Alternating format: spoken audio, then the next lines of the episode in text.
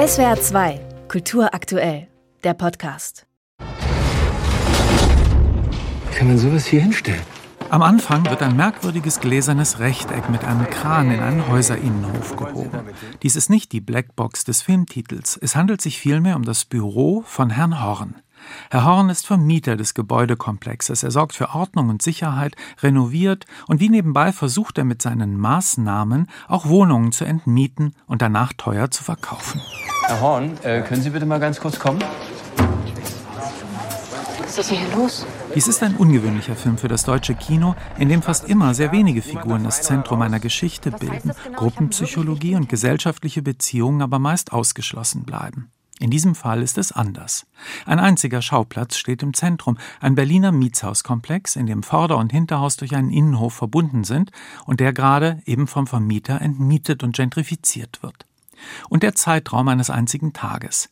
Denn wegen einer Terrorwarnung riegelt die Polizei Straße und Gebäude ab, sodass die verschiedenen Bewohner, Hausmeister und Hausbesitzer, die sich sonst tunlichst aus dem Weg gehen, oft in herzlichem Desinteresse oder gar Abneigung verbunden sind, durch diesen Quasi-Lockdown für eine ungewisse Zeit zusammengezwungen werden.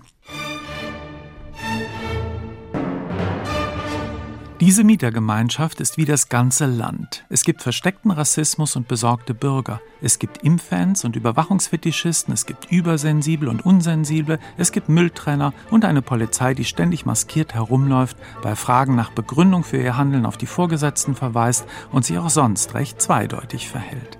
Es gibt verschiedene Hautfarben und Herkünfte. Es gibt verschiedene Identitäten und Wohlstandsverhältnisse, Arme und Reiche, Linke und Rechte.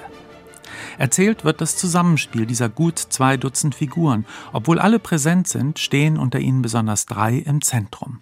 Einerseits der von Felix Kramer gespielte Hausbesitzer, ein Verführer mit großer manipulatorischer Kraft, schillernd und undurchschaubar zwischen Gut und Böse. Dann einer der Mieter, ein Altlinker, der diesen Hausbesitzer mit guten Argumenten bekämpft, aber selbst angreifbar ist, weil er dogmatisch und latent paranoid ist, gespielt von Christian Berkel. Schließlich eine weitere Mieterin, gespielt von Luise Heyer, eine verheiratete Mutter, die gerade versucht, wieder beruflich Fuß zu fassen. Sie steht dazwischen und sucht stellvertretend für uns Zuschauer nach einer Position und Haltung. Die verkaufen schon? Eure Wohnung wird auch verkauft.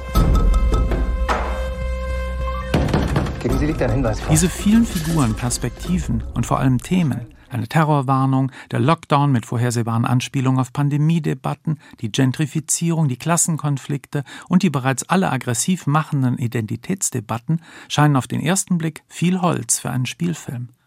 Tatsächlich aber stellt die Regisseurin Asle Oeske, eine genaue und sensible Beobachterin gesellschaftlicher Verhältnisse, eine Frage ins Zentrum. Es ist die Frage nach der Macht. Oeske zeigt Techniken der Verführung und auf der anderen Seite unsere Mechanismen der Anpassung.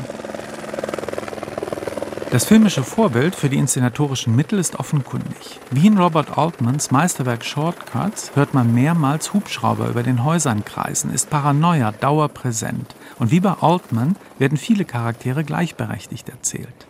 Die Hauptfigur aber ist der verführerische Vermieter. Wie jeder gute Händler und Verkäufer hat er die Fähigkeit, in jedem Gegenüber den Schwachpunkt zu finden. Chamäleon gleich kann er sich anpassen. Er glaubt selbst, was er den Leuten erzählt. Diesen Charaktertypus gibt es in der Politik, bei dem, was wir Populismus nennen, es gibt ihn im Management. Er argumentiert immer damit, dass seine Maßnahmen ja gut für uns alle seien, dass er das ja für uns macht. Er will allen das Gefühl geben, ich bin einer von dir. Er trägt nicht Anzug, sondern T-Shirt, benutzt ein Fairphone. Er will allen zeigen, dass er ja ein Guter ist. Ein Held unserer Zeit.